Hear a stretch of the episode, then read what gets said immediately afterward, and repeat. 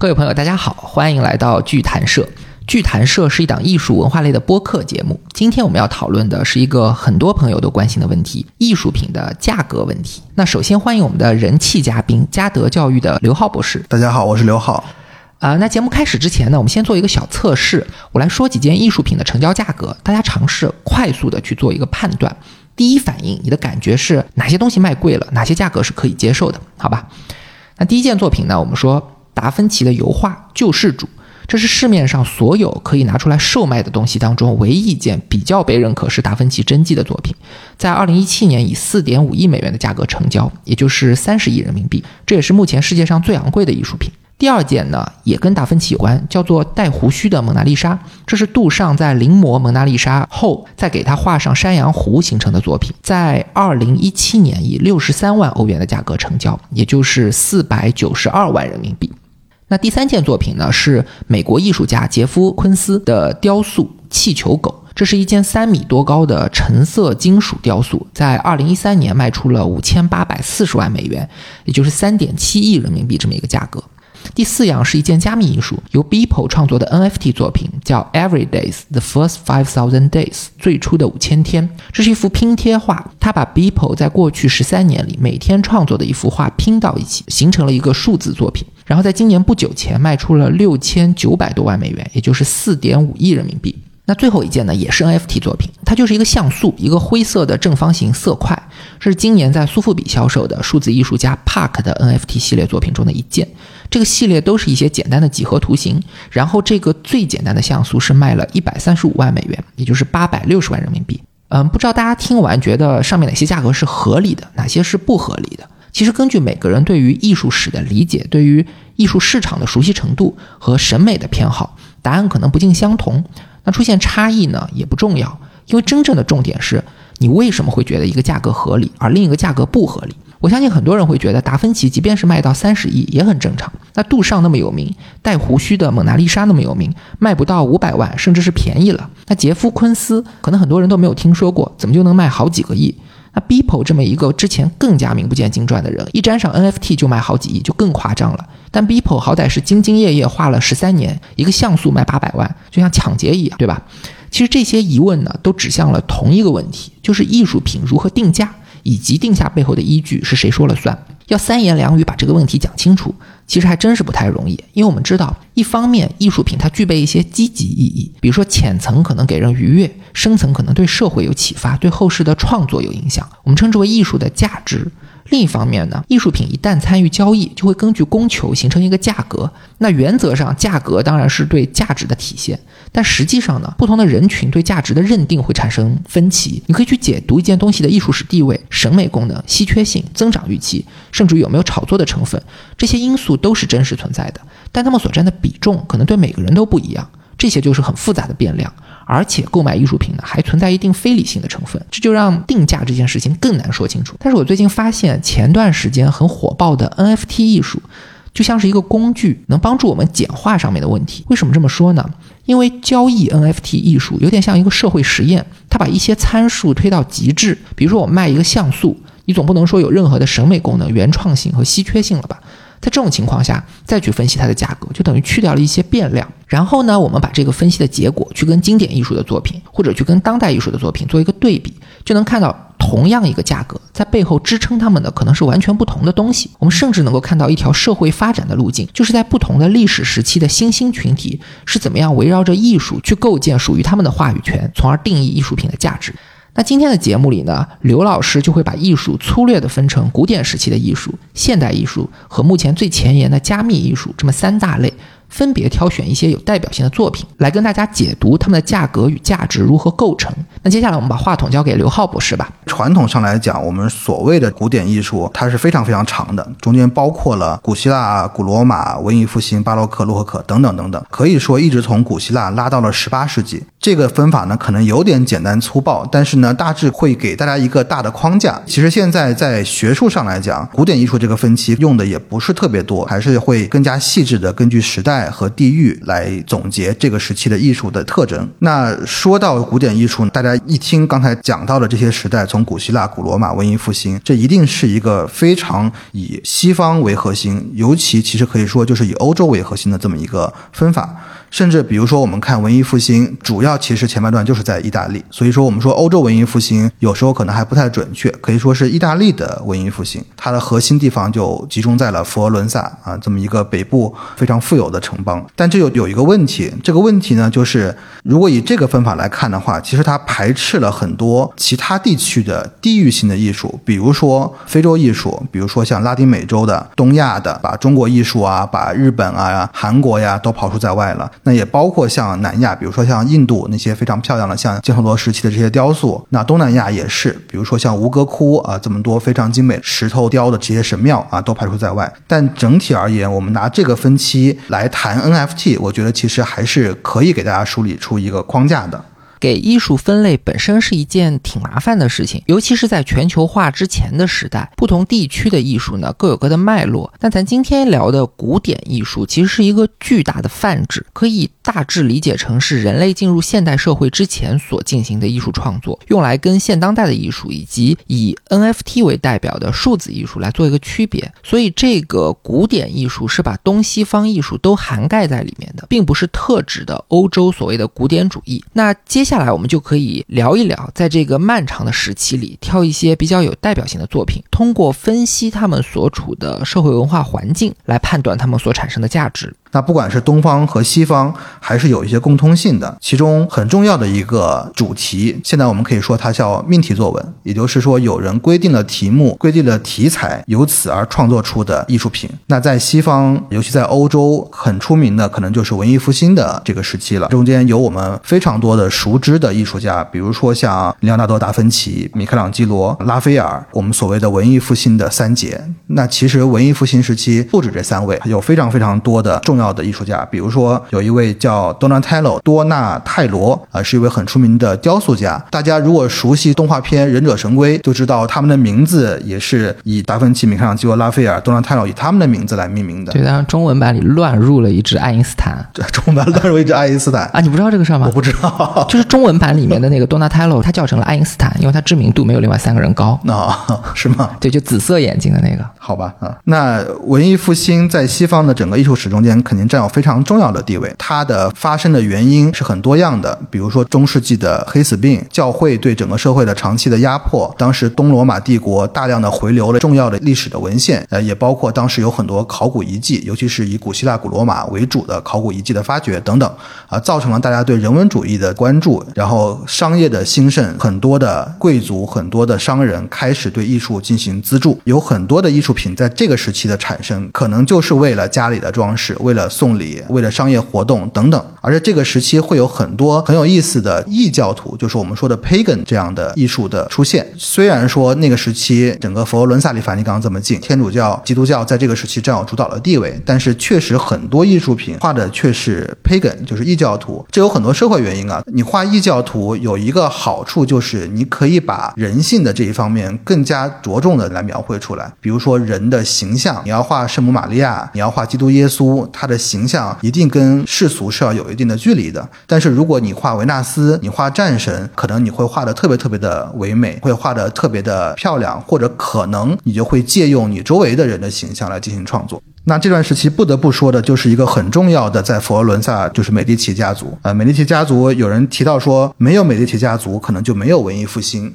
呃，这句话我觉得还是非常有力量的。可能有些人觉得不一定准确，因为文艺复兴这么长的时间，从意大利开始以后，南部到威尼斯，北部到北欧地区，到西班牙等等，都有他自己不同的创作的出现。但是呢，美第奇家族确实是在中间起到了非常重要的作用。这个家族很有意思，最早啊，他们就是以行医为主的。我们说美第奇其实跟 medicine 这个词是很像的。呃，所以我们看美第奇家族的族徽，其实上面是有小的圆点。就象征着他的药丸药片的这么一个形象。那美第奇家族发展的非常兴旺以后呢，在财权甚至是军权和神权都有非常重要的影响。他们这个家族其实出了好几位教皇，并且还有各国的统治者。这个家族的影响力不只是在佛罗伦萨，甚至在整个欧洲都是非常大的。而中间对艺术影响最大的，就要说 Lorenzo 美第奇，洛伦佐。我们现在英文名字可以叫 Lawrence。这位他是一个非常铁腕的人，一定是不容其他声音的。对艺术也好，对商业也好，非常非常的铁腕。我们看《权力的游戏》里面红色婚礼啊，在婚礼上的屠杀，像这种事儿，我觉得罗仁佐可能都是干干得出来，都是干得出来的。因为当时确实有艺术家拒绝为他创作，被杀害，然后被示众啊，有很多像这样的事情发生。所以他是个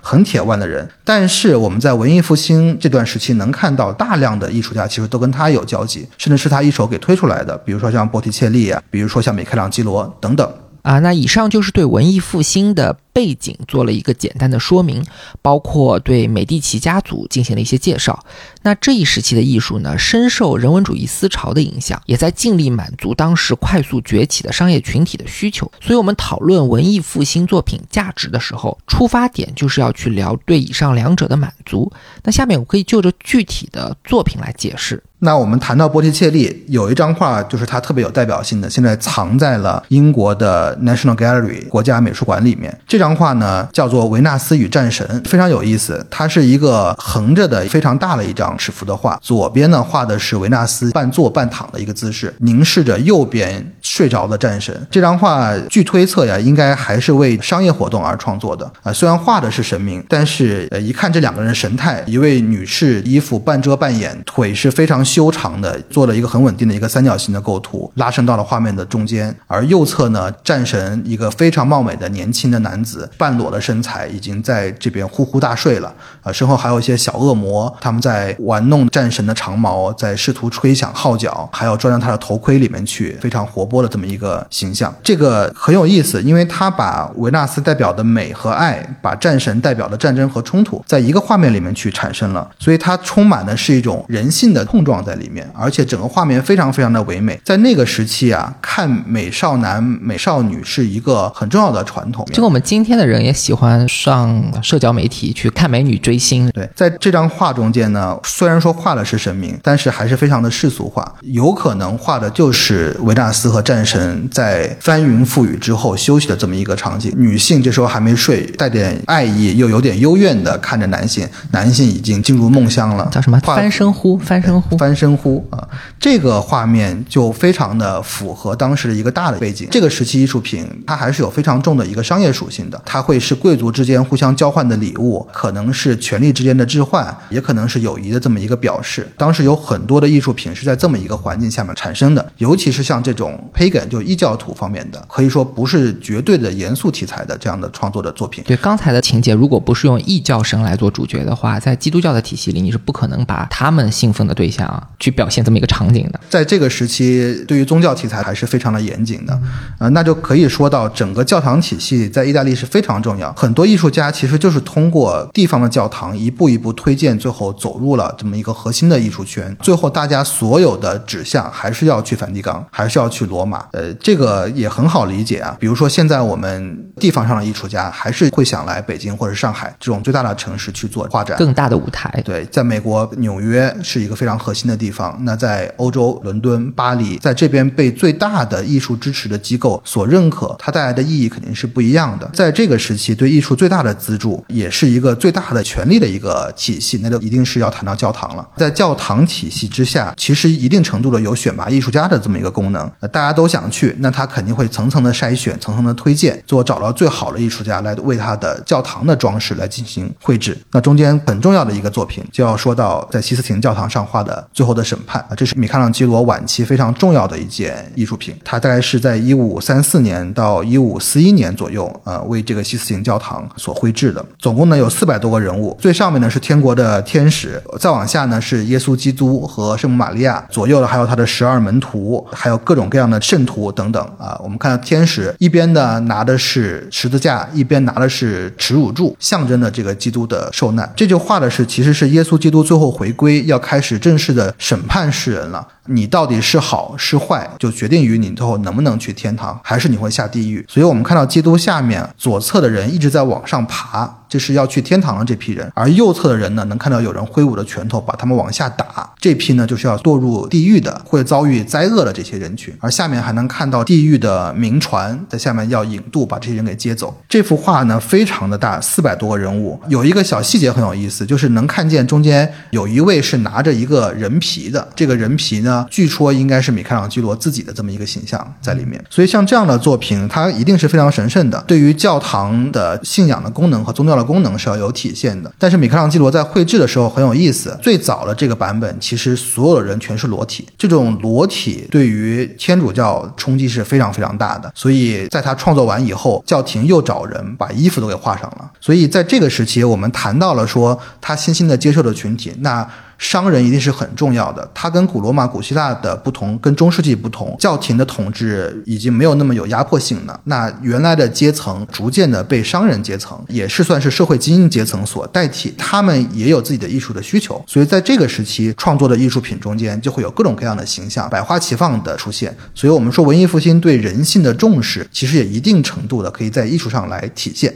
啊，以上介绍了波提切利的《维纳斯和战神》，以及米开朗基罗的《最后的审判》这两件欧洲古典时期非常重要的主题性绘画。前面也提到，文艺复兴时期艺术家最重要的资助群体是商人和教会，所以艺术很大程度上也是围绕着他们的需求去创造的。因此，这些作品在当时的价值更多就体现在给人以愉悦，比如让你随时可以欣赏美少年、美少女，或者作为贵重的礼品，让你在社交中彰显身份，又或者帮助教会。去强化信仰这些方面，当然，当时的艺术家已经开始夹带私货，去表达一些自己想表达的东西。比如前面说到，米开朗基罗把西斯廷天主堂壁画的人物画成裸体，后来又被人盖掉，穿上衣服。那这又很有意思，在某些群体眼里需要去遮掩的部分。在另一些人的眼里，比如今天主流的看法，恰恰是他特别珍贵的部分。五百年前的教会买米开朗基罗，买的是他精妙绝伦的绘画技能。那今天的人如果要定价，就要把他这种反叛的意识、对人性的重视，包括他当时正在经历的这种信仰危机所带来的巨大的矛盾和痛苦，在艺术上的呈现，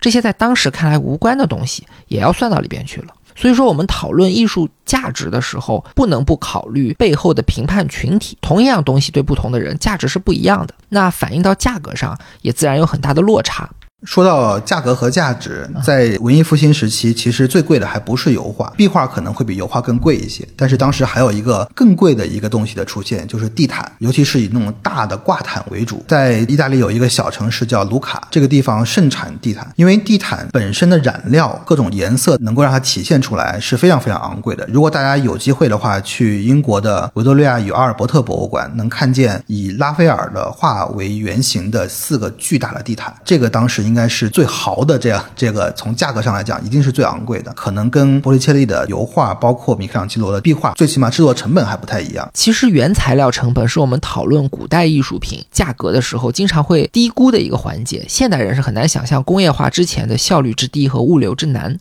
那接下来我们可以聊一聊中国的部分吧。那回到中国，刚才提到了这种主题性绘画，在中国主题性绘画也是非常的明显。尤其我们能看到，在我们的画院的体系中间，主题性绘画是占有很大的一个位置的。说到画院体系，就肯定离不开一个是宋徽宗整个当时宋代的画院体系，以及乾隆整个宫廷画师的这么一个体系在里面。那除了这个体系以外，主题性命题性的绘画其实也在富商中间会产生，尤其是明代的时候。在在江南地区以苏州为主，我们所谓的无门画派这一块，中间就包括了我们熟知的唐伯虎、唐寅啊、文征明、仇英等等。那这些其实很多人是职业画家，呃，包括宫廷里的也都是职业画家。那职业画家以画为生，一定是对大的潮流和雇主的需求，为他的这些主题所来创作。那中间可以提到一个非常重要的作品，就是在乾隆时期由乾隆皇帝他本人专门监制的巨幅的这么一个，算是应该可以叫做文化工程。当时在乾隆。隆元年就开始起稿，一直到乾隆十一年才完成。这个作品呢，叫做《圆明园四十景图》，画的就是在圆明园现在境内的各个建筑群所形成的景观。总共他把它分了四十组，包括了很多我们可能现在去圆明园还能看到的耳熟能详的这些名字啊，比如说一进去正殿取的名字叫正大光明，还有这个勤政清闲、九州清晏啊等等。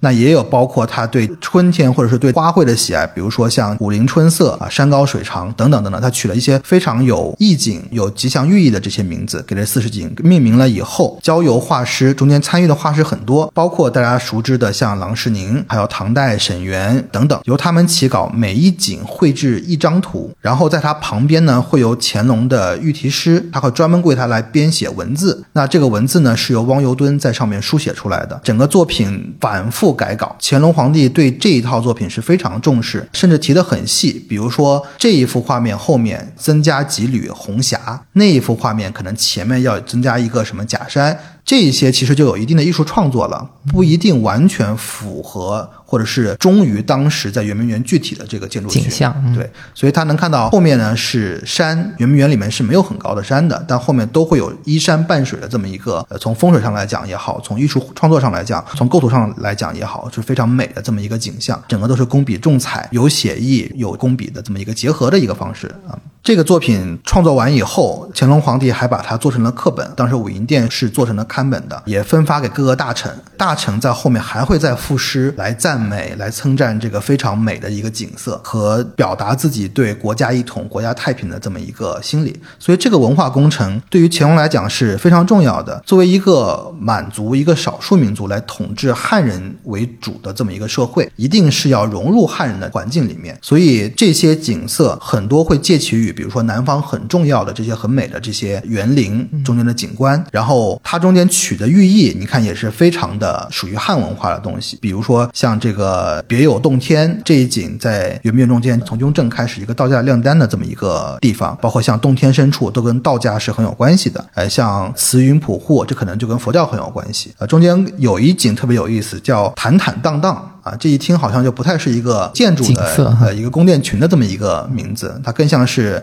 成语不是，啊它它肯定不是个宫殿群的这么一个名字啊。但是这个呢，其实是有来源的。乾隆皇帝在坦坦荡荡这一景上旁边提的词很有意思，一定程度的解释了为什么要来命这个名。中间他谈到了凿池观鱼乐，坦坦复荡荡，游泳同一事，西壁江湖响，却笑蒙庄痴，而我辨是非。有问如何答？娱乐于自知。其实这个是一个很庄子的一个想法。好水观鱼，对你不是鱼，你怎么知道鱼之乐呢？这中间不仅是景色的展示，不仅是你盖了新房子去炫富，更是要把他的文化的理解要附着在这个上面。圆明园其实很早就有了，当时是雍正的府邸，乾隆继位以后，把整个地方的命名都重新做了一遍，附着上自己对中国文化、对传统的这么一个理解之后，再做了圆明园四十景。所以为什么叫它叫文化工程呢？其实它是有更深的一个寓意的。政治上的一个姿态的展示。对，也符合他的这个文武双全的这么一个形象。作为皇帝，文曲星下凡，你一定是就是满人能武，汉人能文，你一定是文武在一身都到极致的这么一个形象展示，是国家的形象。你看，像这样的艺术品，它创作出来的话，它的服务对象就不太一样了。它所面向的大众也不仅仅是为了艺术欣赏啊、那它可能会有更多的政治因素，呃，大家共同认可的文化归属这中间，我们要找一个共同的根源，跟汉人、跟南方的儒生能够有一个统一思想的这么一个功能在这一块儿。所以这个又不太一样。到这里，我相信大家可能大致对这个主题性的绘画可能有一定的了解，不管是在西方还是在东方，其实这个现象都是出现的。很多艺术品在艺术史中间有很重要的地位，但是当时可能不完全是艺术家本身他由艺术出发而创作的，或者说不是完全是依照本人的意愿所绘制的。呃，我们这个题目中间提到达芬奇，其实达芬奇有很多画反复修改、反复脱稿，买他一张画好多年他不交稿在里面，就能看到艺术的资助对于艺术家的创作是有帮助，但同时期也会有一些束缚在这一块儿。但是呢，除了主题性绘画，在艺术史中间创作也有另外一个声音的出现。这个最典型的可能就是我们在本土发生的文人的体系，我们说的文人士族的这么一个阶层。这个阶层在全世界来看都是很特殊的阶层。我们拿同时期的来比，比如说在文艺复兴时期，十四、十五世纪文艺复兴的这三杰，他们的出身和背景，我们再反过来看中国在明代的时候，这些文人阶层还是很不一样的。中国文人阶层有一个很重要的一个共同的因因素，就是都是读书人，他们会通过大的科举的筛选的体系，学而优则仕，一定是要走仕途，是他们最重要的一个方向。呃，这个可能在西方这种工匠型的艺术家可能还不太一样。我们现在说的 art 这个词，其实跟 artificial 是它的词根。art 其实不管在东方还是西方，早期还是跟技法是很有关系的。对，跟我们现在理解的艺术啊可能还不太一样。对，这里我有个特别有意思的，就我跟欧洲的朋友聊中国艺术的时候，会发现一个个有翻译导致的可能很微妙的误解，就是说文人画的时候，呃，是翻译成 scholar painting，但是他们看到 scholar 这个词的时候，和我们中国人看到文人这个词的时候，它指向的群体是完全不同的。对于他们来说，scholar 其实更像是那种犹太体系或者是经典体系教士的那些文书官，那些就是文字工作者、书记员这样的群体，而我们中国的文人是指的社会的统治阶层。就中国是一个自宋代以来由文人管理的国家，所以其实这个实际上还是一个很深刻的一个区别。对。所以文人体系的出现跟管理层、跟治理国家、跟统治阶层是很有关系的。但是文人的体系，我觉得推到极致的时候，其实是国家在危难时期的状况。在这段时期会出现很有意思的群体，叫移民。那这个群体对于文人本身的属性推到了一个很高的一个高峰。我们能举一些例子，比如说在宋末元初的时候，我们能看到有一批的文人艺术家出现。那在明末清初的时候，都是外族打进来了，开始统治汉文化为主的这个。地域的时候，就能出现，比如说像石涛啊、像八大啊等等，像这样的艺术家出现。中间很有意思的一个作品啊，现在它藏在日本的大阪市立美术馆。元代的很重要的一位文人叫做郑思孝，他所绘制的《墨兰图》。这个郑思孝啊，本名他不叫郑思孝，改朝换代到了元代以后，他改的名字郑思孝。其实“孝”字就是赵字少了，走走之底啊。对，所以说郑思孝其实还是浓浓的对当时赵宋的这么一个怀。念或者是缅怀，而且这幅画作应该是元朝建立二十多年以后绘制的，在那个时期还是非常的怀念。这个画很简单，寥寥数笔，其实画了一个兰花墨兰图嘛。这个兰花好像一个八字形倒过来，上面有很多枝叶，中间呢有两瓣兰花，一个是盛开的，一个是含苞待放的，就很简单的几笔。兰花很有意思，它底下呀是无土无根，嗯，能看到下面是没有土壤、没有地平线的，而下面也没有根须，所以这可能也是一定。程度的象征他自己对失去国家的一个人，对对，失去自己的根源的这么一个，算是我们说花下无土，根亦若有若无嘛，根似若有若无，就是你这个土都没有了，何来根呢？在里面，对，一定是对自己思想的一个表达。那这样的作品，他为谁创作就不一定了。虽然说郑思孝的兰花当时是非常出名的，但是能看到非常强烈艺术家自我的表达，不仅是对技法的一个展示，更是对自己思想上的这么一个。呐喊，兰花这个主题选的也非常妙。我们知道孔子就说过：“芷兰深幽谷，不似无人而不芳。君子修道立德，不为穷困而改节。”兰花非常的高洁，象征着气节在里面。所以郑思孝选择兰花，又是无根无土的兰花，在这个特殊的时期，又加上自己的身份，综合在一块看这件艺术品。虽然它很小，虽然它的笔墨也不多，但是给我们的冲击力是非常强盛的。中间也能看到啊，从清代以后，乾隆等等。一直到宣统都盖上自己的皇帝的章了，嗯，呃，那有可能当时还是由溥仪带出宫的，然后之后流散到了日本啊，有可能推测是这么出去的啊。能看到这个可能跟主题性绘画又不太一样了，这个主题不是别人给你命的，而是你自己内心生发出的一个你特别急迫想表达出的一个内容。这种艺术可能跟我们现在的当代的创作或者是近现代的一些创作相似度会更高了。所以也有人抨击说，传统的很多艺术品其实是有模式、有格式来创作的。在欧洲来讲，拉斐尔。是个特别的典型。那到清代以后，四王的绘画很多也是非常有城市化的这么一个创作。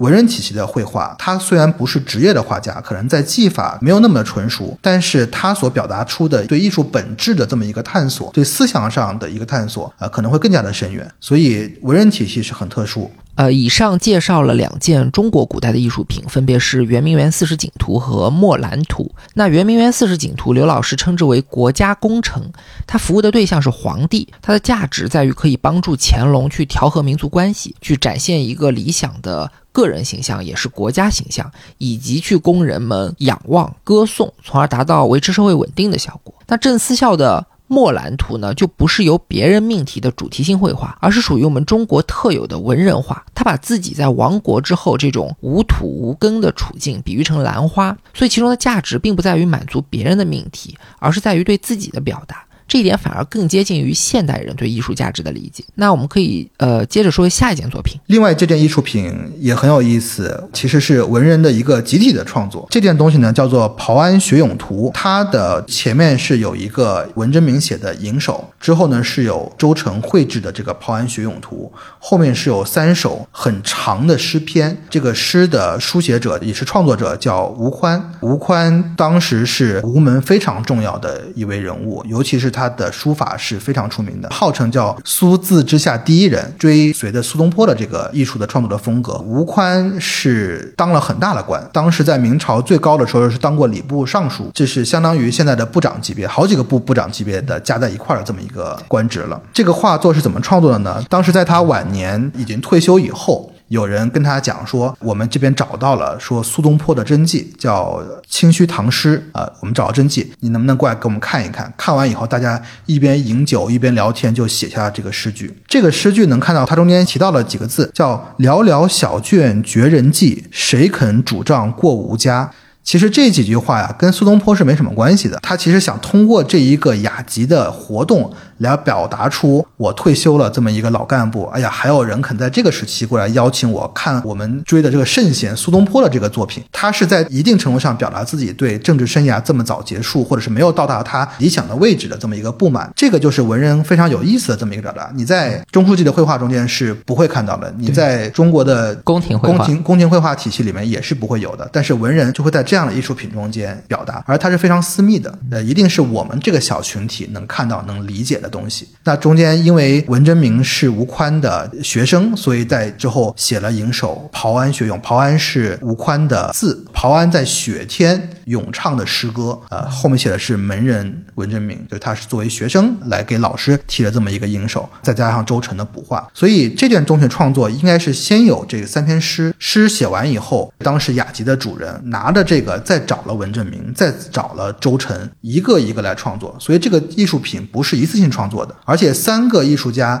在同一个手卷上面创作是要互相呼应的，等于说是要隔空对话的啊。这种创作方式，中国的手卷这个形式可能也是一个非常独特的这么一个艺术表达方式，在其他的文化中间还真的是比较少见。在明代的时期，由于江南地区特别的有钱，当时的科举制度有是大量的被江南的地区的这个文化人所垄断，所以他们在朝野上有很大的影响，同时也为本地反哺了很多的政策上的优惠。苏州当时一定是非常重要的这么一个商业文。文化核心的城市，在这种情况下面，文人艺术家的出现是有它本身的土壤和背景。那如果大家感兴趣的话，可以推荐两本书，能推荐吗？推荐，可以推荐两本书。一本书呢是高居翰先生当时写的画家生涯，讲的就是大概是这段时期艺术家怎么卖画收钱的一个一个状况。另外一本呢，呃，就是以文征明为主题的，是柯律格先生写的雅债。雅致的欠的债啊，这双方之间我的债务，但是雅债就是文人之间的这种的债务，有各种各样的原因会为创作艺术品这件东西有没有雅债的成分，我们不太清楚。但是这件艺术品能看到三位艺术家隔空时期还是不同时段，在一张纸上，在一副手绢上进行的交流。而且特别独特的是，这件东西经过数百年流传以后，最后到了王一荣的手里。王一荣是谁呢？王一荣是中国非常出名的金石学家。我们。现在说的甲骨文，据传就是王懿荣当时去买中药的时候，在骨头上发现的。他的金石学是有很大的一个贡献，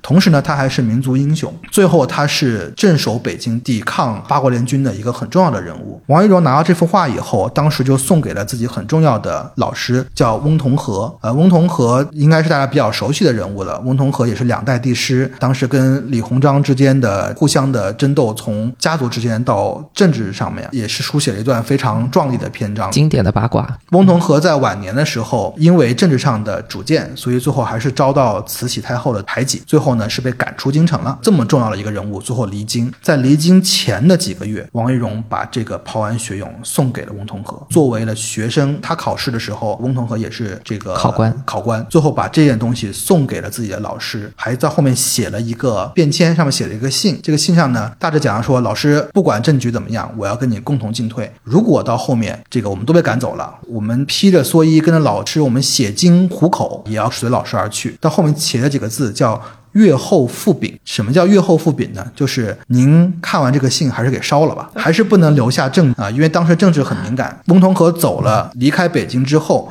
这应该是两个人最后一次相见。然后这件东西他带走之后，王懿荣没过几年，因为八国联军打过来，所以慈禧他们就转移了。结果最后王懿荣镇守北京，最后投井自杀，带着妻儿一起投井自杀了。所以他还是民族英雄。所以这件东西从明代开始，作为三位文人的交流，一直到了清代，又能看到跟我们国家大的命运和转折啊，又结合到一起。之后翁同龢拿到以后，转展很多年，经过六代的收藏，在四五十年代又去了美国，呃，从美国之后又回到北京，然后最后这件东西完整的，包括后面的说要阅后复禀的信件都保留下来了，出现在二零一零年世纪坛的展览上面。所以这件东西所承载的故事和文化背景和它后面的历史的因素，其实是很丰富的。所以这也是可能为什么文人体系在中国是非常特殊的一个存在。同时，文人体系所创作出的艺术品，也给大家带来了不一样的这么一个欣赏和一个美感。它不仅仅是艺术上的表达，我们能通过这个纸，像一个窗户一样，让你看穿千年的历史，让你回到当年，不管是战火纷飞也好，还是在江南的庭院也好，还是有美人美酒也好，能够回到这个时代，这种情景重造的重塑的能力是非常强的。而且在我我国这种悠久的历史下面是非常独特的。大家如果有机会的话，看作品其实可以多了解一下背后的故事，能够体会它更多的魅力、完整的价值。对，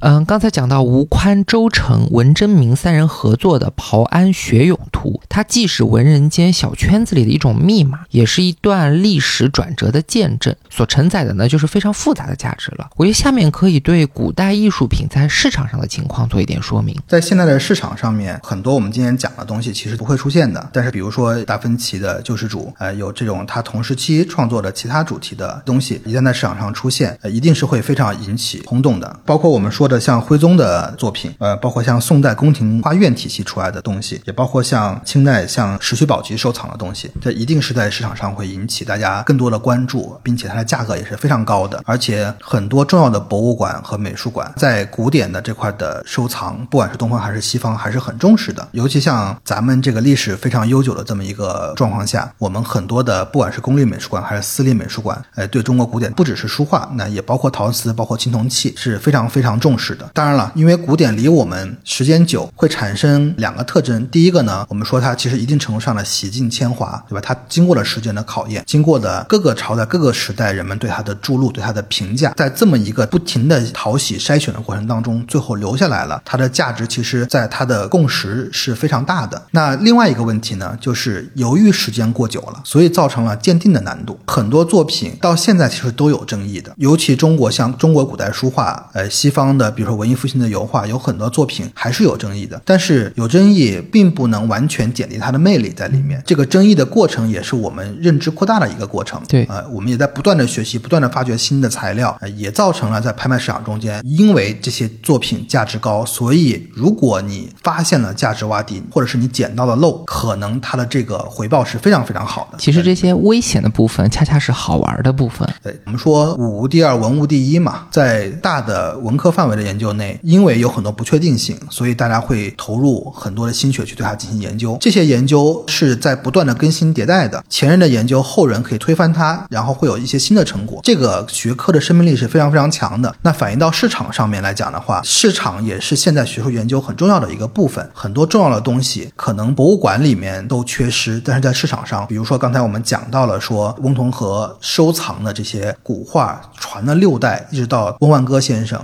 拿出来，最后在中国来展示之后，他的大批作品还捐给了波士顿博物馆，还捐给了上博啊等等。像这些作品在市场上出现，博物馆可能都很缺失。对这些作品，博物馆也会参加于争夺和购买它的行列当中。对，所以古代艺术品它的价值的确定性，如果在鉴定方面能够得到一定程度的认可的话，大家是非常认的。但是确实需要一个长期的一个整理和梳理的工作，你需要一定的门槛，需要一定的基础，才可以进入到这个市场。前段时间在我们嘉德春拍的时候，有一个很著名的藏家叫刘一谦啊，刘一谦先生当时他就提到了，在他眼里，他收藏了非常非常多的东西，自己有龙美术馆。那在他眼里，古代艺术品，尤其是古代书画是越来越少了。在九十年代开始购买的时候，市场上顶尖东西还会出现，但是现在中国在古代书画这个领域是非常非常稀缺，越来越精了啊，大家也越来越会买了，所以这个时期购买艺术品的难度明显是比其他要增大了。呃，那古代艺术的部分，我觉得讲的也差不多了。我还想补充一个角度，就是刘老师刚才举了东西方不同时期的很多例子，从各个方面去说明艺术价值的多样性，而且这种价值放在不同的评判体系里会有不同的彰显。比如说。米开朗基罗的画里面，教会不喜欢的那部分，可能恰恰是我们后世特别在意的那部分。比如说《圆明园四十景图》里对少数民族政权有维稳的价值，那《墨兰图》里面所传达的这种宋朝孤城的家国之思，跟它刚好是完全对立的。但我们说两者都是重要的，到今天也都是有价值的。那为什么我们讲有些作品有生命力，甚至于说它不朽？就是因为他们虽然在过去被创造，但他们所代表的东西，比如说人文主义的精神，比如说一些民族的气节，被继承到了今天的价值系统和道德系统里。为什么一开始讲达芬奇不管卖多贵，好像一般人也不会觉得过分？因为在某种程度上，我们的观念和认知是被这些东西塑造的，它的有用性已经被历史充分的验证，我们自然也会给予一种更高的肯定。而如果购买这些古代作品，更像是购买一种信物，购买过去之物辗转来到身边的一种凭证。呃，那接下来我们就可以开始聊一聊现当代艺术吧。到了现当代艺术这个层面，全球化就会更加的明显了。尤其当代艺术在国际和地域性就不是特别的明显了，我们都是在当代的这个大的语境下面来做艺术的创作，对艺术进行理解和分析和批判。那现代艺术划定的话，其实有很多种说法，中间还得提到现代艺术一个时代，包括现代性的出现是什么时代，有很多不同的学者有不同的论点在里面。但是呢，现当代艺术，尤其现代艺术，有一个人一定是逃不掉的，我相信大家肯定也会非常的熟悉，这个就是杜尚啊。杜尚为什么他重要呢？因为他从早期在法国他创作的这种立体派跟毕加索等等这个比较类似受当时的影响的作品，到他来美国以后受到追捧，开始了自己一个。新的领域就是现成品的艺术品的创作。什么叫现成品的艺术品创作呢？就是把已经生产出来的东西，尤其是工业制造出来的东西，直接当成艺术品，可能经过很小的一个修饰，或者是不修饰，直接摆到展览中，直接摆到美术馆和博物馆当中，把它当做艺术品来陈列。呃，这个东西可以包罗万象，可以是你家的扫把。啊，可以是一个你吃饭的碗，也可以是你坐的一把椅子，就摆到美术馆中间来作为陈列。杜尚呢，最早他用过这个铲子，然后他最出名的就是他的泉啊，这个作品泉水的泉。他的泉是什么呢？泉是当时他买的一个陶瓷的小便池啊，把这个当时在一九一七年直接送到了美国独立艺术家的一个展览上面啊。这个美国独立艺术家协会很有意思，他们就是一批受压迫的，不能说受压迫吧，他们就是一批不在权威的核心的权力的这么一个阶层的一个比较年轻的艺术家群体。那他们当时做艺术、做展览是宣称，只要大家愿意参加都可以。我们没有那么多的限制，我们也没有那么多的所谓的这种传统的眼光、有色眼镜，对，去看你们的这些艺术品。所以当时杜尚就匿名把这个小便池呈给了协会，然后要参加这次展览。结果这个事儿就引起了很大的一个争论，因为第一个这是一个现成品，这是一个已经生产出、日常上都能看见的东西。那你直接把这个东西拿过来，虽然说在上面签了一个名字，但是这就是艺术品吗？这是第一个，第二个呢？小便池本身还不是一个特别雅的一个东西。嗯，虽然你取名叫了泉，不管你取什么样的名字，你改变不了它本身使用的属性在里面。难登大雅之堂，所以这个东西最后经过争论呢，还是上展了，但是放了一个特别不起眼的地方。但随后过了几年，就引起了很大的一个讨论。这个讨论是什么呢？就是。到底什么是艺术？虽然说这个美国独立艺术家协会，他们是一个很先锋的、很新派的，想打破守旧的概念的这么一个群体，但是当他们碰到他们认知以外的挑战的时候，又产生了抵触，又化身成了权威的新的权威。对，所以这就我们说的这个屠龙者终成恶龙的，有这么一种感觉在这一块。第二个呢是艺术到底是什么？你随便拿一个现成品就能当做是艺术的话，那所有人是不是都可以作为艺术家？所有东西是不是都可以当做艺术品来？陈列，它引发了很多这种思潮上的挑战，所以有人就会说呀，从杜尚往后之后的艺术全都是讲观念了，因为艺术本身的材质和技法都不重要，你艺术家能够通过你的艺术品，不管是什么，你能通过它表达出自己的观念，表达出自己的思想，表达出自己想说的内容就可以了。那艺术的范畴会做得很大很大很大。反过来说，也可以讲艺术没了，因为所有东西都可以是艺术，所有东西也都不是艺术，就不是了啊。这个跟色即是空，空即是色的概念可能还有点类似啊。所以杜尚一定是逃不出的一个人，他对后世的影响是非常大的。从他之后，我们整个艺术各种门类，包括像观念艺术、概念艺术、行为艺术，很多的流派就开始逐渐的产生，而且他们是可能同时期很多很多流派就同时出现。那杜尚呢，我们现在也把它归到叫达达的这么一个流派里面去对达达主义啊，有点胡搞乱搞的。据传当时是随便字典里面找了个词，就把这个词当做是他们流派的这么一个名称。所以杜尚一定是逃不出的一个人。再往后之后呢，还有一个很重要的东西，也是延续了现成品的概念，就是 Damir Hirst 啊，赫斯特。他在九一九二年的时候，在英国很著名的一个画廊叫萨奇画廊的一个资助下面，Charles Saatchi 呃也是很重要的一个艺术资助人，在他的帮助下面创造了一个作品。这个作品的名字特别有意思，叫《叫生者对死者无动于衷》，The Physical Impossibility of Death in the Mind of Someone Living。啊，非常有哲理的这么一个名字。艺术品本身是什么呢？就是一个巨大的鲨鱼标本。这个鲨鱼是从澳大利亚给捕捉过来的，把它泡在了一个透明的装满福尔马林的这么一个容器里一个类似于像水族箱的这么一个东西里面啊。那这个也是件现成品，而且这个东西还非常的昂贵，之后卖的价格也很高。它不只是做这一件，包括它会把牛，比如奶牛中间会劈开，一边展示一半，泡在两个福尔马林箱里面去。它会有很多这种对现成品加工的方式，对人们其实有很大的挑战，因为你这个从海里面捕捉出来的东西，你跟标本有什么区别呢？更有意思的是，它这个东西过了几年了还坏掉了，所以那个鲨鱼啊换了一只，就原来的防腐做的不到位。那新的防腐，它真的从自然博物馆中间请了专门做防腐的专家帮他做防腐的处理，那就更像标本了。那这个跟比如说有些庄园里面挂着鹿头、牛头、熊头有本质上的区别吗？这也不一定。但是你当你看这个艺术品的时候，在这么一个非常当代的一个环境下面，四面都是白墙，正中间摆了一个巨大的鲨鱼，张着血盆大口，虽然是静止不动的，但好像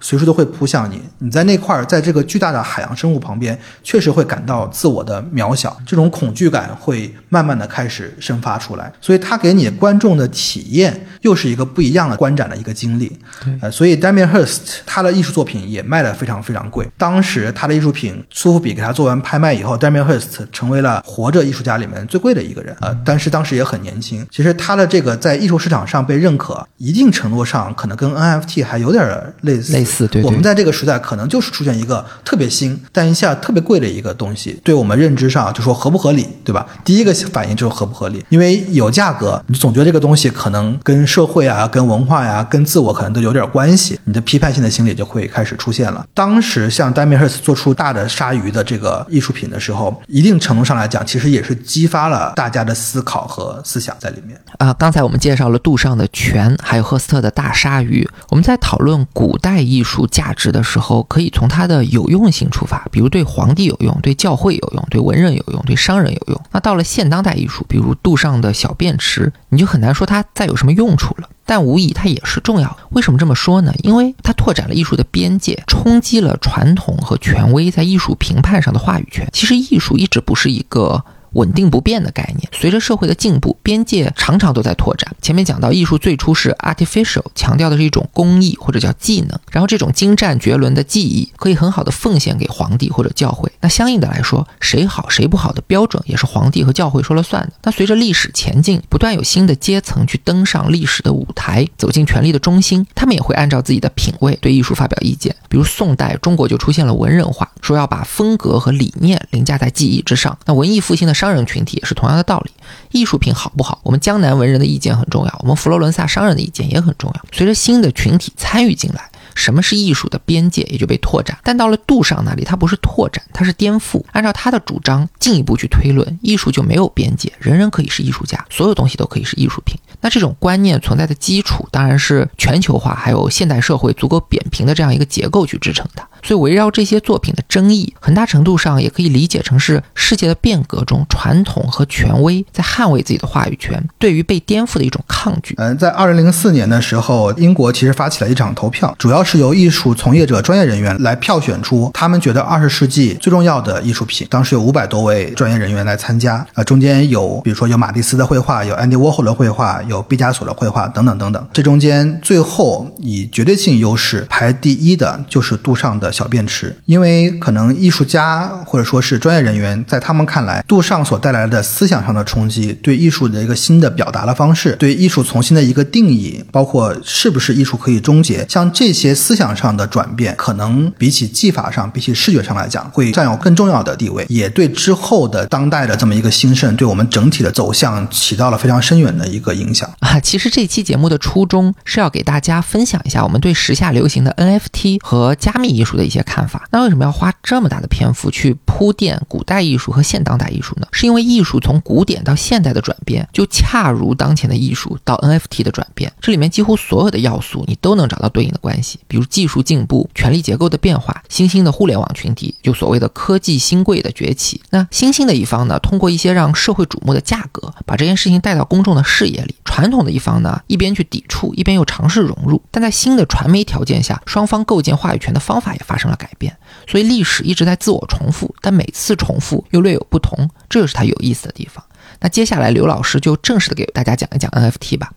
其实 NFT 艺术或者说加密艺术也是在当代的背景下，或者说一个全球化的这么一个背景下所产生的。尤其是我们现在整个社会的虚拟化越来越多，我们能想象啊，在十年、十五年前，你在一块玻璃板上能花多长的时间？而现在我们每天在手机上能花多长时间？大家手机上如果说有计算使用屏幕时间的话，你可能会非常惊讶的发现，我们是大量的花时间在手机上的。这个其实对整个社会是产生非常大的一个。个冲击。那我觉得在讲 NFT 艺术之前，可能得先稍微讲一讲这个 NFT 的概念，或是区块链的概念。区块链呢，在我看来是个什么东西呢？区块链其实核心提供了一个特别重要的一个价值，这就是它其实提供了一种不可篡改的账本。那这个账本呢，不管它用什么，我们说是用分布式记账也好，用共识机制也好，账本不可篡改，就造成了我们在上面写下的信息很多的内容能够一直流传下去，能确保很多价值可以不停的传。完成。刚才我们提到了文艺复兴，虽然说是三杰，但是比如说，你看《忍者神龟》里面的 Donatello 就没有算进去。那其实当时是有很多很多重要的艺术家的，但是为什么归结到这三个人身上？确实他们三个人的成就很高，但是一定程度上来讲，比如说 Donatello 没有进去，就是因为他还是主要在雕塑方面，在绘画方面没有特别多的作品。但是如果大家熟悉艺术史的话，就知道大卫的铜像，以色列王啊，大卫的铜像就是 Donatello 他所雕塑的啊，不只是有这个石膏的大卫，其实还有铜像的大卫，所以有很多在历史上人物，或者是艺术，或者是文学，或者是价值，随着时间推移，就慢慢的可能它就淡化了。但是有了区块链这个技术，一切东西我们都可以写在上面，我们可以用一个更有效的方式，能够不断的查询，会极大的丰富我们对历史、对价值的一个认知。所以这是我觉得区块链很有价值的一部分。那什么是 NFT 呢？NFT 就是在这个基础上面做的，可以说是区块链的一个应用层面的东西。NFT 指的是 No Fungible Token，就是不可同质化的代币。这个听上去很复杂啊，不管是可同质化的代币也好，还是不可同质化的代币也好，在区块链这个技术上就要用到很多很多高科技的东西，包括什么非对称的密码，像哈希函数的计算、哈希指针的调取等等。我们需要知道是什么，就是同质化的东西。我们日常能看到很多，比如说货币就是一种可同质化的东西，你的一块钱和我的一块钱是一样对等的，我们可以互相交换，谁都不亏。比如说工业量产化的车，那你的这台车跟我的车是同样型号，同个时间出厂都没有被开过，那我们两个车其实也是可以同质化的。但同时呢，又有很多不可同质化的东西，比如说每个人都是不可同质化的，每个人都有自己的特征，基因的组成也不一样，身高、发型、脸部轮廓都不一样。那包括像我们的身份证，对吧？每个人都有一个独立的编码，这都是不可同质化的。所以同质化的东西，现在我们主要能看到的就是加密货币的使用，非同质化的技术现在能看到落地的就是在艺术上面。NFT 非同质化的这个概念，其实运用层面是很广的。那我们现在看到的是 NFT 的 art，就是 NFT 的艺术的一个展示，像 Beeple 啊，像呃 CryptoPunk 呀，像我们几个大的交易网站，像 OpenSea 啊、SuperRare 啊等等，都主要是针对 NFT，单纯是在艺术方面的展示是比较多的。所以这个大致是我觉得科技层面可能大家需要了解的东西。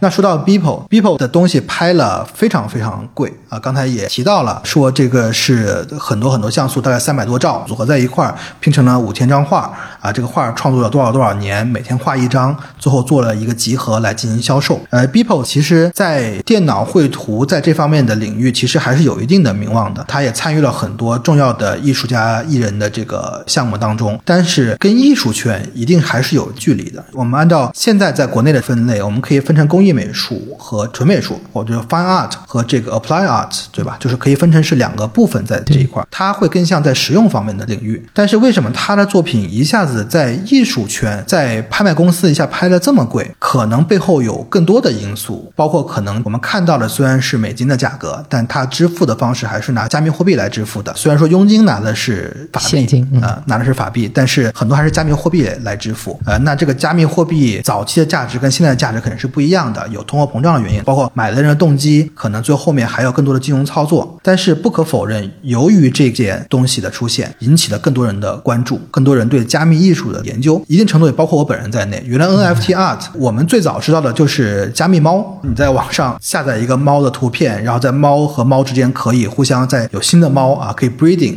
可以这个养出新的猫，可以培育出新的猫，然后在上面来有它的价值。但是艺术层面可能是之前比较少出现的，所以 Beeples 不管对它的价格是怎么认证的，但是最起码它在社会的影响力、在轰动效应上还是不可忽视，甚至是值得我们去关注的这么一个点。那说了这么多，NFT 艺术的呈现到底是什么方式呢？我们现在主要看到的其实就是像素，可以说就是网络上的一串代码，而这个代码会呈现出不管是短视频的方式也好，还是动画的方式也好，还是一张表情包也好，还是一个不会动的图片也好，这些就是 NFT art 现在主要的一个展现的形式。所以它的交易绝大部分还是在虚拟世界的交易。如果说不在虚拟世界，要在现实社会中间展示的话，大部分还是用电子屏，就类似于我们在手机上看到的这些图片，或者说类似于你在商场中间看到的宣传动画一样啊，大致是这么一个一个状况形态的一个形态。但为什么这么贵？为什么这么贵？可能我觉得它的价值可能很难一下子来说清楚。但是 NFT 艺术在区块链本身的技术加持上面，确实有很多的很明显的优势。中间有一个很重要的优势，就是它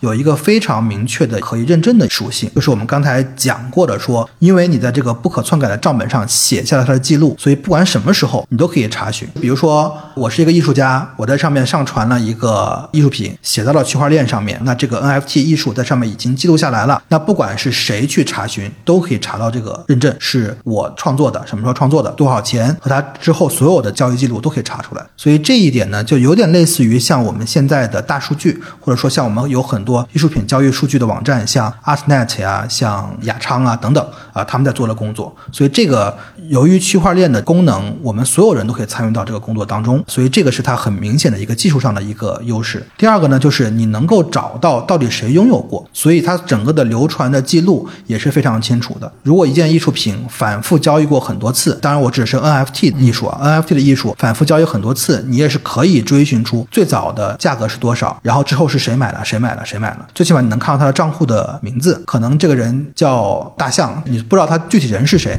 但是你能知道这个人参与过这个事情啊，你是能查询的。最后一点它有很大的一个优势，由于现在的 NFT art 都是在以太坊上编写的，那以太坊上呢，它的协议就赋予了它一个新的功能，就叫智能合约。现在 NFT 艺术的智能合约中间就能够把交易的成本或者是手续费能够写到上面去，也就是说，我的艺术家可以在上面来编写，每次艺术品交易的时候都可以给我有一定的资金的反馈，比如说每次交易中间每次百分之二或者百分之三或百分之十可以反馈到艺术家本人身上，这点其实冲击力很大，因为我们现在来看，艺术家年轻的时候创作了很多艺术品，当时可能几千块钱或者是一两万块钱就出售了，等到艺术家成名以后，这些作品比如说拍了过百万、过千万、过亿，但是跟他什么关系都没有，只是后面的交易者在享受这个获利呃获利。对，有些人会觉得不是很公平的一件事情，所以我们也能看到很多艺术家可能他一辈子穷困潦倒。啊，他可能一直没有被人们给认可，因为很多重复交易的过程他是不参与到其中的。但是也有人会觉得其实不公平这件事情，你永远可以占有这个东西的一部分。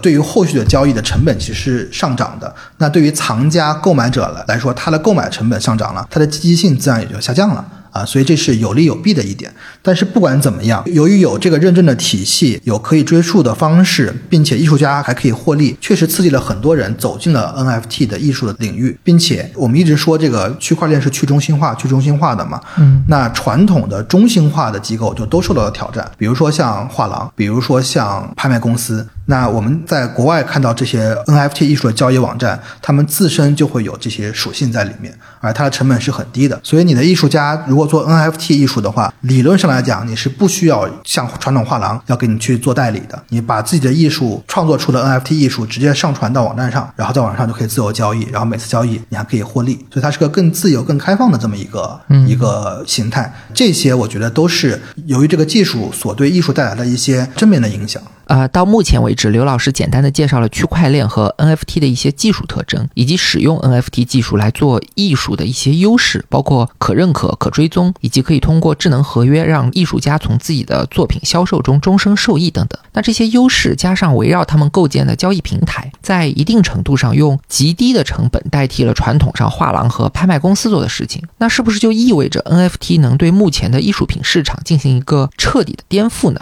？NFT 有非常多它的优势，这是技术上带来的，这是这个时代带来的，一定是不可忽视的，能够鼓动很多艺术家走到 NFT 艺术这个领域。但是反过来呢，另外一面我们也能看到，确实 NFT 艺术在现阶段还是存在了很多的问题，而且这些问题可能很少被人谈及。因为一个呢，这个技术本来就比较难懂，是有学习成本的；第二个呢，现在很多从业者可能大部分人也不会特别的去分析、去了解、去谈到这些问题，所以刚好借这个机会。说的不一定对，但是也是我观察到了一些点。第一个呢，确实 NFT 艺术在现阶段交易上面，由于技术的原因，它的成本是很高的。你写一个 NFT 艺术写到区块链上，需要大概消耗可能得八十到一百美金，那这个成本是非常非常高的。这个成本所带来的就是后面的高能耗。在用电方面，尤其我们现在以烧煤为主的这么一个呃不是很环保的这个发电的方式下面，其实后面会带来的是环境污染的这么一个问题，这是能看到的它这个高能耗的问题。另外呢，收藏行为也是一个很大的问题，就造成了很多传统的参与者可能很难接受。我觉得本质上这个问题是收藏行为彻底被改变了。其实收藏行为是人的一个天性，不管在原始社会当中，呃，我们去收集食物，还是说我们会收集一些漂亮的宝石，或者到后面慢慢的变成好书，对吧？你喜欢买书，收藏很多书，这是对知识的一个收藏。那到后面艺术成型了以后，开始收藏艺术，甚至我们可以说一个墓葬里面出土的东西，都是在这个时间点，在这个墓主人人生最后的环节中，他和他的家人对整个世界的一个理解集合的收藏。这中间比较典型的，比如说像马王堆的墓葬，有很多关于死后世界、关于精神世界、关于世界观的这么一些探讨在里面，包括它的帛画呀，包括它中间的简牍啊等等。但是这次 NFT 艺术的出现，让我们彻底离开了现实的世界，让我们走进了虚拟的世界。在虚拟世界当中，你该怎么去收藏？实物彻底消失了，我们传统的收藏的这个对象好像变得非常模糊了。不能说它不存在，但是你能否对传统藏家能够理解这个事情，这也是一个很大的难度。所以对收藏行为这一块，可能还需要更多的梳理，我们才能对 NFT 艺术的这个收藏才能够有更好的一个理解。还有一点呢，很重要的，现在几乎很少谈的，就是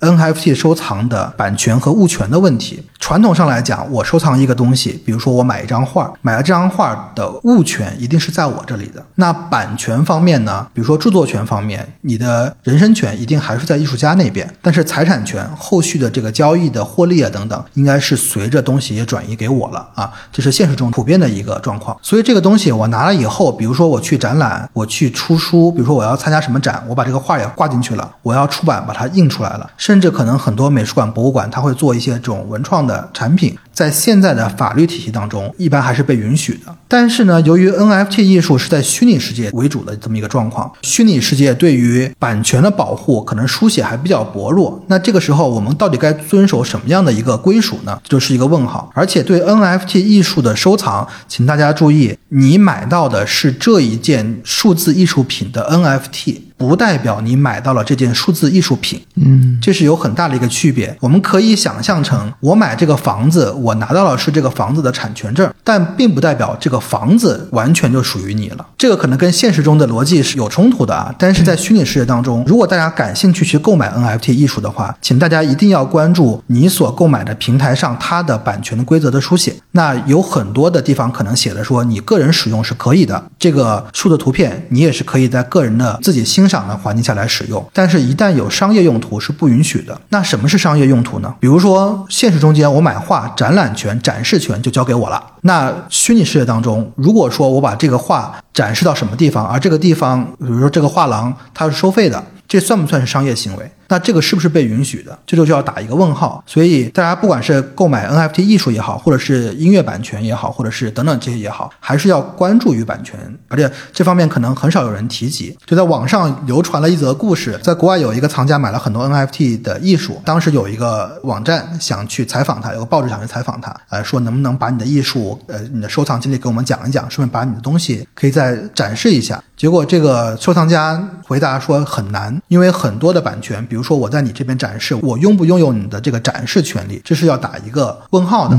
呃，所以这是不明确的。像现在很火的这个 NBA Top Shot，NBA Top Shot 这个电子版的球星卡，NFT 的球星卡，它的上面版权就写的非常的严格。你买了他的 NFT，比如说你在线下做展览，如果这个展览有商业行为，或者说对某某门店对它进行宣传，或者是为了招引人流、招引客流，一般情况下来讲都是不允许的。所以在这种情况下面，版权和物权很少有人谈及，但是这一点在艺术品的交易上面我们是很重视的。所以这一点大家在收藏的时候需要再仔细的阅读一下，或者说是跟本身平台方要做一个比较完整的一个交流，才能确保你的权益。这个版权文本本身是交易平台出的，所以会存在不同平台的规则不一样的情况。对，比如说像 Super Rare 和 OpenSea 就不太一样，嗯，呃，那还有像 NBA Top Shot，它的这个网站上也不太一样，所以大家还是要去仔细的去阅读一下。包括这个 NFT，比如说你买的 NFT 上面出现了著名的名人的形象，或者是著名的动画的形象，比如说迪士尼的形象等等等等。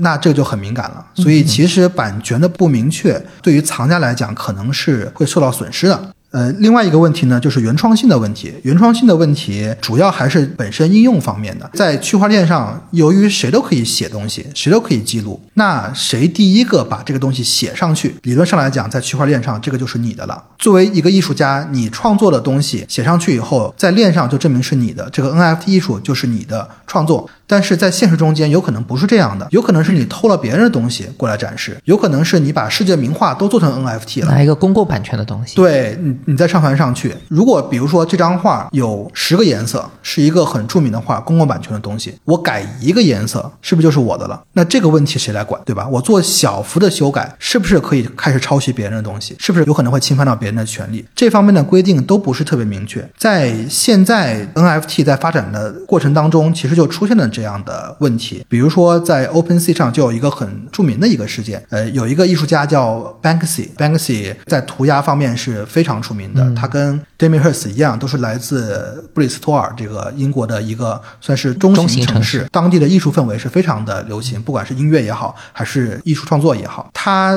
有一个工作室，专门是来运营他的一些版画呀、一些装置艺术啊等等各方面的艺术。大家就发现，在 OpenSea 就是最大的 NFT 收藏品和艺术品交易的网站上面，出现了跟 Banksy 非常类似的画作，而这个画作的供应方叫 Past Supply。而 Banksy 本身的工作室名字叫 Past Control，就很像这个名字，所以人们没注意。最后呢，是 Past Control 发声明了，说那个不是我，我们还没有做 NFT 的艺术呢，所以那个全是假的。所以 OpenSea 在这样的情况下面，就决定把整个 Past Supply 的所有的艺术品和账户全部下架了，然后。Past Supply 就跑到另外一个平台，又上上了一次。上了以后呢，就开始很批判的公开声明对 OpenSea，就说你们懂不懂艺术？你们知不知道借鉴、挪用，包括一定程度的抄袭，是当代艺术很重要的一部分？所以就打了一个糊涂仗。这个问题，理直气壮的指责别人，呃，下架自己的抄袭行为。对。所以就是，如果有抄袭行为发生，谁来做这个监督？谁来当这个警察？不可能所有艺术家天天在上面去看每天成千上万的东西，去找有没有人抄袭自己的。在现实社会当中，我们有美术馆，有版权协会，我们有画廊，有拍卖公司，会一定程度去筛选。如果你是抄袭的，很明显的抄袭，在现实的体系中间，它会是有一定的排斥性的。但是由于 NFT 艺术本身的特性，你在链上，在一个虚拟世界，在一个去中心化的平台上面，谁来做这个执法？其实一定程度上来讲，对艺术家的利益又是一个很大的一个损害。第二个带来的问题呢，就是 NFT 艺术，你们现在真的这么去中心化吗？对吧？你既然 OpenSea 能够随便下架你的账户、下架你的作品，你自称是去中心化的平台，但你不还是中心化的管理吗？不还是一个权威的身份在管理这个艺术吗？而且你既然是一个网站，网站就一定牵扯到竞价排名的问题，谁在首页展示，谁在辅页展示，等等等等。我们虽然说这个技术是去中心化的，但是展示它的平台、它的网站就有可能不是那么去中心化了。嗯，所以其实它下架 Pass Supply 的这个账户是引起很大争议的，就觉得说你不应该这么做，你就应该由它自然而然的来发展，你不应该这么武断的去去下架。但是如果说没人监管的话，谁来保护我们这么多创作者的权益？所以这又是一个问题。我觉得 NFT 在现阶段发展，其实还是有很多问题不能被忽视的，不管在国内还是在国外，它的优势很明显，但它的问题也需要我们进一步去解决。刚才刘老师讲了一些 NFT 艺术可能存在的问题，比如高额的上传成本、巨大的能耗带来的环境挑战。然后对收藏家来说，收藏虚拟物品这件事情其实是违背了人类自古以来物质收集的这么一个天性的，这也是很大的问题。而且购买一件艺术品的 NFT 并不完全等同于购买一件艺术品，这里面的版权和物权的界定也有比较模糊的部分。那对于艺术家来讲呢，现在的环境不能很好的解决抄袭问题，所以总体上 NFT 还是一个有利有弊的情况。那上面我们已经谈了很多跟 NFT 交易有关的东西。接着，我觉得可以聊一聊艺术本身这部分，可以说也是目前争议比较多的一个焦点吧。很多人就批判说 NFT 是没有什么艺术价值的，呃，或者说是纯金融的。你怎么看待这个 NFT 艺术价值评判的问题？是不是能够沿用我们现有的这种评判现实艺术的那些标准来评判它们？还是说有没有一个围绕着 NFT 的价值判断体系正在构建之中？在现实世界当中，我们其实是有价值评判的体系的。那对艺术的话，有层层的这么一个筛选。之前我们讲到，为什么说传统艺术、说古代艺术，很多人会去认可它，因为它经过时间的淘洗，所以我们知道它最后的价值是被很多人可以公认的。不管是宫廷画院也好，还是乾隆的石渠宝笈收藏也好，一定程度上它都是一个淘选和一个背书的这么一个过程。那在现在，从你刚开始学艺术的培养，从美院体系，到你出来以后各大博物馆、美术馆的展览体系。还是艺术家、批评家等等他们的这么一个评价的这么一个体系，直到后到画廊的这么一个商业体系，再到拍卖公司的这么一个交易平台的体系，之后再到藏家手里，再到藏家后面的博物馆和美术馆，包括后面国家大的背书，包括像有文联、像有美协这样的机构。都是价值认证的体系，你在中间经历了环节越多，你获得奖项也好，或者是你呃做出了重要的事件也好，注入的收入对，或者是你卖出了很高的价格也好，都是一定的对你的背书。所以我们可以笼统的大致讲一讲，如果我们看一个艺术品的话，尤其在现当代的这么一个语境下面，我们会关注到艺术家本身他的生平、他的创作的经历、他的思想的变化的过程和他本身的自己的一个属性。比如说当代艺术身份问题是很值得讨论的一个问题。比如说在中国，你到底是中国的当代艺术家，还是当代艺术家？但是你刚好在中国，这是两个不同的概念，对你艺术创作是有影响的。那当你想表达它的时候，其实它是有价值的。那同时，我们会看你的作品是不是对现在的社会有一定的批判性的反馈，或者是一个思想在里面。同时，你对整个大的理论有没有贡献，有没有推进？比如说杜尚在批判性、在生平、在理论上都是有很大的一个贡献。那再到后面就是美学成分，美学就包括了技法，也包括了你后面的工艺等等等等。美学这块的审美也是考量的一个因素之一。同时呢，还要看体验，这件艺术品你观看的体验是怎么样？你有没有跟观看者的一个交互？整个走进你的这个展厅，这个中间不只是艺术品，还有展览的呈现。我感觉到了什么？所以不仅要关注到艺术品本身，也要关注到你的观者看你的时候，他们会想什么，他们经历了什么东西。最后呢，可能还要看看历史，就是在整个历史长河当中，你的定位是在什么？你解决了什么问题？你跟谁是有关系的？你想表达什么东西？或者是你想在什么基础上面再增加自己的价值？或者是你想推翻和打破什么样已有的价值？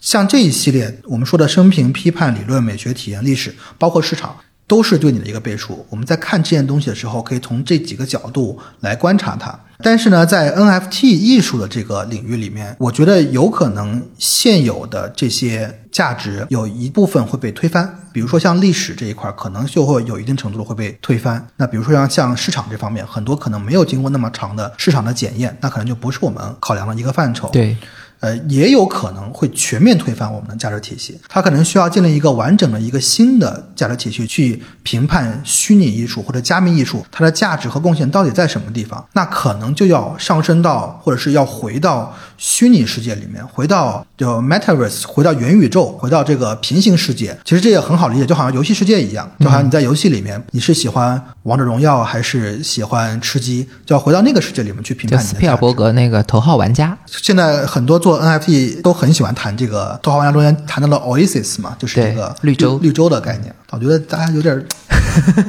所以这个价值评判体系可能需要我们重新建立，尤其从这个评判主体而言，因为它是去中心化的。我们刚才谈到了所有，不管是美院也好、美协也好、博物馆、美术馆也好，绝大部分都是中心化的一个体系。那在去中心化的世界里面，把这些都给去掉了，你要建立一个什么新的东西？这个可能是现阶段大家都在思考的问题，而且这个可能是暂时没有一个很好的解决方案的一个状况。对，我觉得你谈到一个特别重要的问题，就是去掉权力中心之后，拿什么东西填补上？破了以后要怎么立？新的标准掌握在谁的手里？甚至于怎么去验证？比如现实世界里，我们可以说，呃，价格是价值的一个验证，对吧？藏家买艺术品谁的好，拿钱投票。当然，这个比较的简单直白的这么一个方式去讲啊，在虚拟世界当中，从刚开始区块链这个技术设计而言，呃，我觉得它还是看重于就是投票的方式。像中本聪创始人他的设计就是一人一票嘛，一个 CPU 一票嘛，怎么来投出来。就是等于现实生活中我们可能看到是用钱投票，在虚拟世界可能就是算力在投票。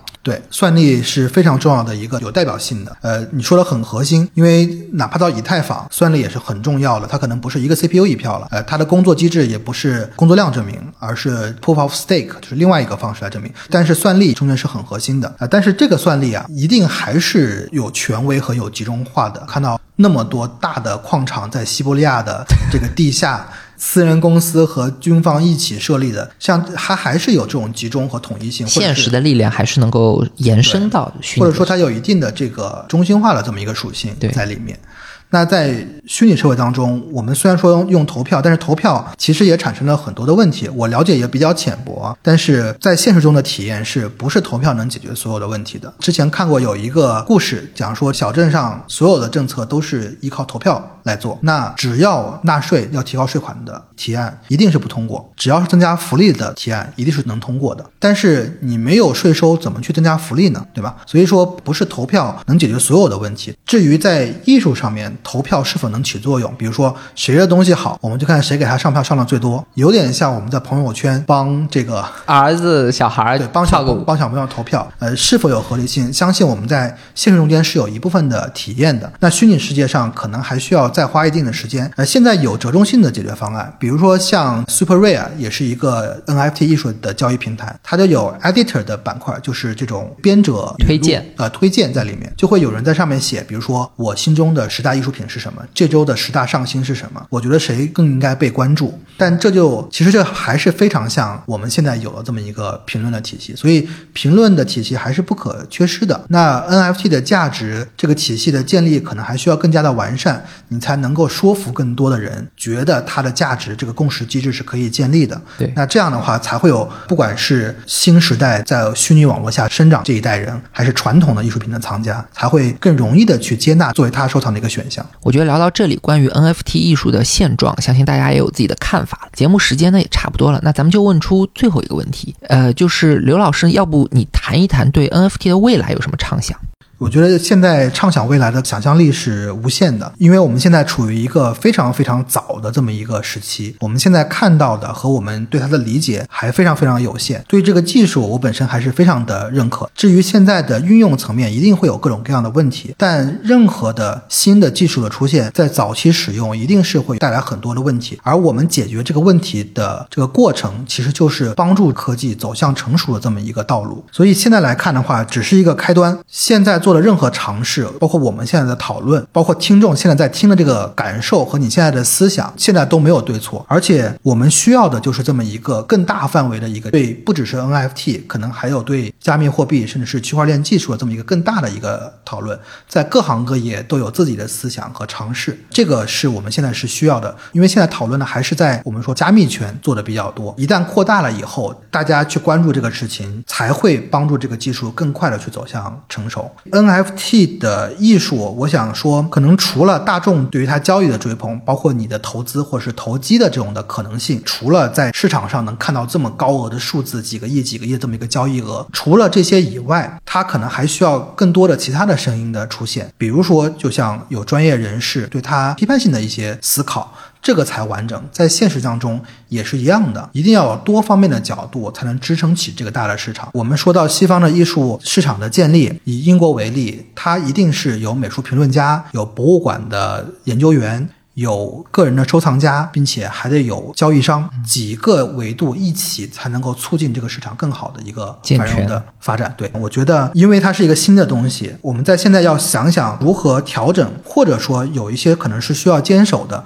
我们已经产生的从艺术史上这么长的一个价值观的一些已存的这些东西，我们怎么去坚守它？我们怎么去调整它？我们怎么去创新它？然后。在这个条件下面，我们可以期待新的一个时代的到来。刚才刘老师讲到一个非常重要的问题，就是艺术史的书写问题。前面我们已经讲到了，其实。艺术品的价值在不同时代对不同的群体是不一样的，但是从经验上面讲，我们倾向于对艺术史进行一个线性的书写，也就是尽可能把它描述成一个进步发展的过程。当后来的人和前面的人认知出现分歧的时候，往往选择的不是全盘去否定他们，而是通过刻意强化一些东西和弱化一些东西来达成线性的衔接，完成对传统的继承。比如宋代文人画起来了，苏东坡评价唐代的吴道子，还是说画质吴道子，古今天下之能事毕，这就是一种。强继承，弱否定。那到了现代艺术，像杜尚、赫斯特那里，可能就是一种强否定，但还是有继承。杜尚都那么叛逆了，他还在跟传统发生关系。你得有蒙娜丽莎，你才能给蒙娜丽莎去画胡子，对吧？那到了 NFT 呢？可能就有人觉得，我们做的是开天辟地的新事业，我们要在虚拟的世界里去塑造新的审美、新的价值、新的道德。那我觉得不是这样的，为什么呢？因为你想，我们说艺术和数字化其实有个共同点，就是能够帮助我们去脱离肉身的限制。世界上有很多美好的东西，我们的肉体是不能达到的，所以要通过艺术把它给呈现出来。所谓身不能至，心向往之，这些肉体之上的东西，恰恰是人之所以高级的部分，也是最值得被数字化记录的东西。所以我觉得 NFT 艺术的未来，并不是跟传统一刀两断，而是它有着更好的条件，去沿着传统里面更精华、更普世、更不随时代变化而变化的那部分往下走下去。呃，那以上就是对于价值部分的总结，下面要讲讲价格。其实，古代艺术、现当代艺术和加密艺术这三个投资门类，我们可以去打个比方，买古代艺术呢，很像买黄金，它们的价值在历史上已经被充分的验证。艺术史的书写也已经完成了，所以买的是一个很确定的东西。那购买现当代艺术呢，就很像投资行为。有些已经被充分研究和认可的艺术家，像安迪沃霍，可能就像是世界五百强的股票，波动性就很低。有一些新一点、没有被充分认识的艺术家呢，就像风险投资，风险和机会都会更大。但我们说买 NFT 呢，就像是一种创业行为。NFT 艺术其实现在来讲还不能脱离购买行为独立的去完成，独立的去发生。所以在这个意义上，你去买一件作品，某种程度上其实是参与了对作品的完成。NFT 艺术能走多高，能走多远，和人们怎么去购买是直接相关的。我们现在刚好处在一个过渡的时期，当前的很多行为可能在不自知的情况下会影响未来的走向。如果我们大开脑洞，大胆的去预测，其实 NFT 技术它最有潜力的部分是在于能够搭建一个和现实真正脱离的虚拟世界，就像是《黑客帝国》或者 OSS，就是绿洲一样的数字世界。那我们现在所有的创作和购买行为，实质上都相当于在给这个世界输送物资，做一些基础设施的建设。但是建设新世界不可能只靠艺术家和币圈的人，或者说金融圈的人，也需要更多行业的专业人士参与进来，像法律啊、教育啊、社会学啊、经济学啊这样不同的知识和技能。那随着这个数字世界逐渐健全，我相信更多的治理机制都会在这个世界的内部生成。到时候很多问题，包括版权管理的问题、原创抄袭的问题等等，都能在虚拟世界。内部解决，而不是全部依靠现实世界的外部监管。那说到艺术创作本身上，一方面前面讲过，虚拟世界解除了创作者的肉身和物质枷锁，能把传统中已经触及到的那些理性的、纯粹的部分提升到更高的高度。另一方面呢，虚拟世界也会有新的问题，需要新的诠释和新的批判。也就是说，基于以上两者所产生的艺术，才是完全有别于传统、真正意义上的 NFT 艺术。呃，那。节目到这里，时间也就差不多了。非常感谢大家的收听，我们下期再见，大家再见。